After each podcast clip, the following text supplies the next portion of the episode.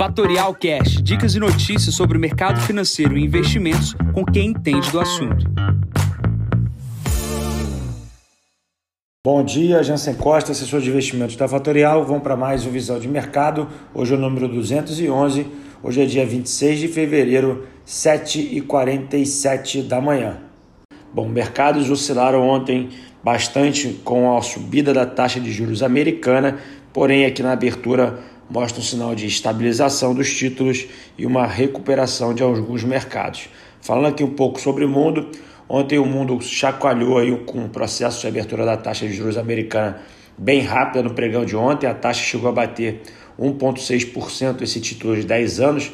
A gente já vem falando dessa subida dos títulos há bastante tempo, porém ontem o andar do título, a taxa subiu muito rápida, os mercados sentiram isso, isso a gente comentou ontem com o processo de aumento das taxas gerariam volatilidade. Por enquanto, é uma volatilidade maior do que ela que a gente estava vivendo nos últimos dias.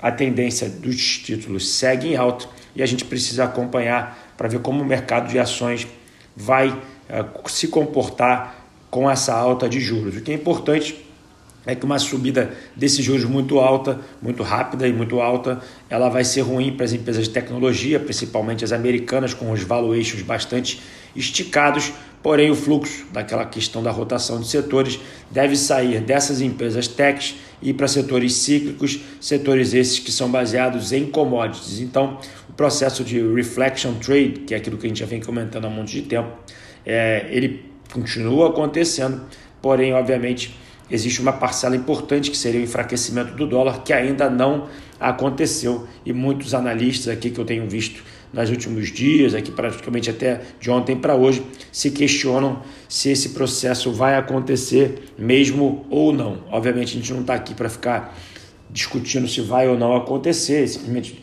narrando os fatos, mas obviamente o dólar ainda não se enfraqueceu perante a esse movimento.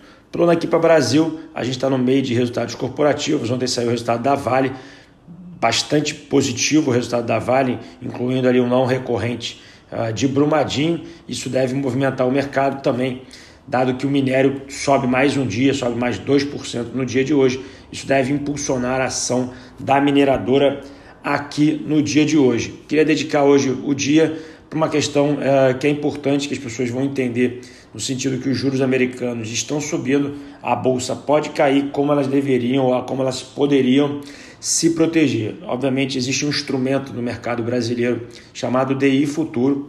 DI Futuro é as taxas de juros no Brasil no, é, para vencimentos superiores à data de hoje, ou seja, a gente projeta as, as, as datas, né? ou seja, janeiro de 2021, janeiro de 22, 3, 4, 5, 6, 7 e o vencimento que você quiser e você consegue comprar a taxa ou vender a taxa nesse vencimento a futuro. Então você consegue se proteger dado uma oscilação da taxa americana. Se a taxa brasileira também oscilar, ela você consegue uh, proteger essa variação. Geralmente as pessoas que estão compradas em equity, compradas em ações, elas têm uma correlação inversa com o movimento da taxa de juros longa dos países, ou seja, se os juros do Brasil longo, que nesse momento as pessoas olham para o janeiro 27, subir, teoricamente, a Bolsa Brasileira deveria cair. Então, se você quiser se proteger, o instrumento mais próximo ali do, de bolsa, né, para você fazer um hedge,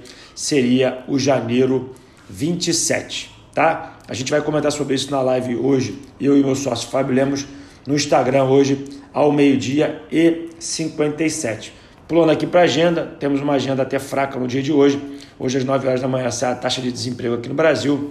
E às 11h45 sai o PMI de Chicago. Como é que estão os mercados neste momento? O S&P opera com 3.826 pontos. Ontem, nesse horário, era 3.922.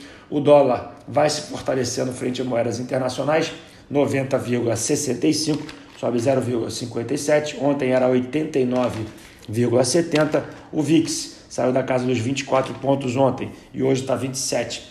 E 62, o peso mexicano sofreu uma leve desvalorização, chegando a quase 21 uh, ah, pesos para cada dólar. E o Bitcoin segue a sua trajetória de queda. Ontem estava 49.746 dólares, hoje está 46.000 570. Bom, vou ficando por aqui. Volto mais tarde, ao meio-dia e 57 no Instagram da Fatorial com meu sócio Fábio Lemos. Bom dia a todos, ótima sexta-feira e até segunda. Tchau, tchau. E esse foi mais um Fatorial Cash. Para mais novidades e dicas sobre o mercado financeiro e investimentos, siga a Fatorial no Instagram, @fatorialinvest.